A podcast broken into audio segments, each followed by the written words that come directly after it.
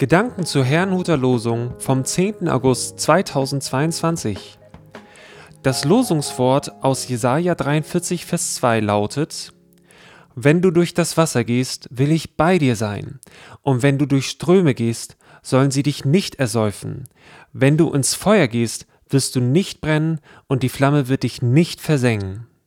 Und der Lehrtext dazu steht in Matthäus 8, Vers 26. Was seid ihr so furchtsam, ihr Kleingläubigen? Es spricht Angela Mumsen. Glaube in Gefahren. Die Zusagen im heutigen Losungswort klingen verheißungsvoll, haben es aber gleichzeitig in sich. Sie beziehen sich nämlich auf Dinge, in die man lieber gar nicht hineingeraten möchte, wie etwa Wassermassen, in denen man ertrinken könnte, oder Feuer, das einen verbrennen kann. Wäre es nicht viel klüger, so etwas grundsätzlich zu meiden?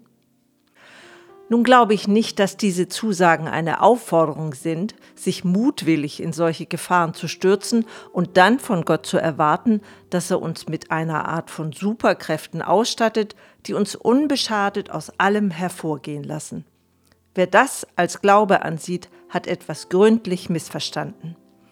So sagte Jesus selbst, als der Teufel ihn aufforderte, von einem Berg zu springen, da Gott ihn ja bewahren würde, Du sollst den Herrn, deinen Gott, nicht versuchen. Es geht also nicht um das Abenteuer an sich und auch nicht darum, etwas zu beweisen. Vielmehr geht es darum, sich von Dingen, die uns erschrecken können, nicht aufhalten zu lassen. Im Umfeld des Lehrtextes wird solch eine Situation geschildert. Jesus war mit seinen Jüngern in einem Boot unterwegs, als plötzlich ein schrecklicher Sturm über sie hereinbrach. Doch der Herr schlief. In Todesangst weckten die Jünger ihn auf. Rette uns!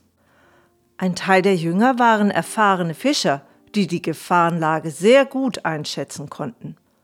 Woran jedoch keiner mehr dachte, waren Gottes Möglichkeiten. Das ist es, was Jesus als Kleinglaube bezeichnete.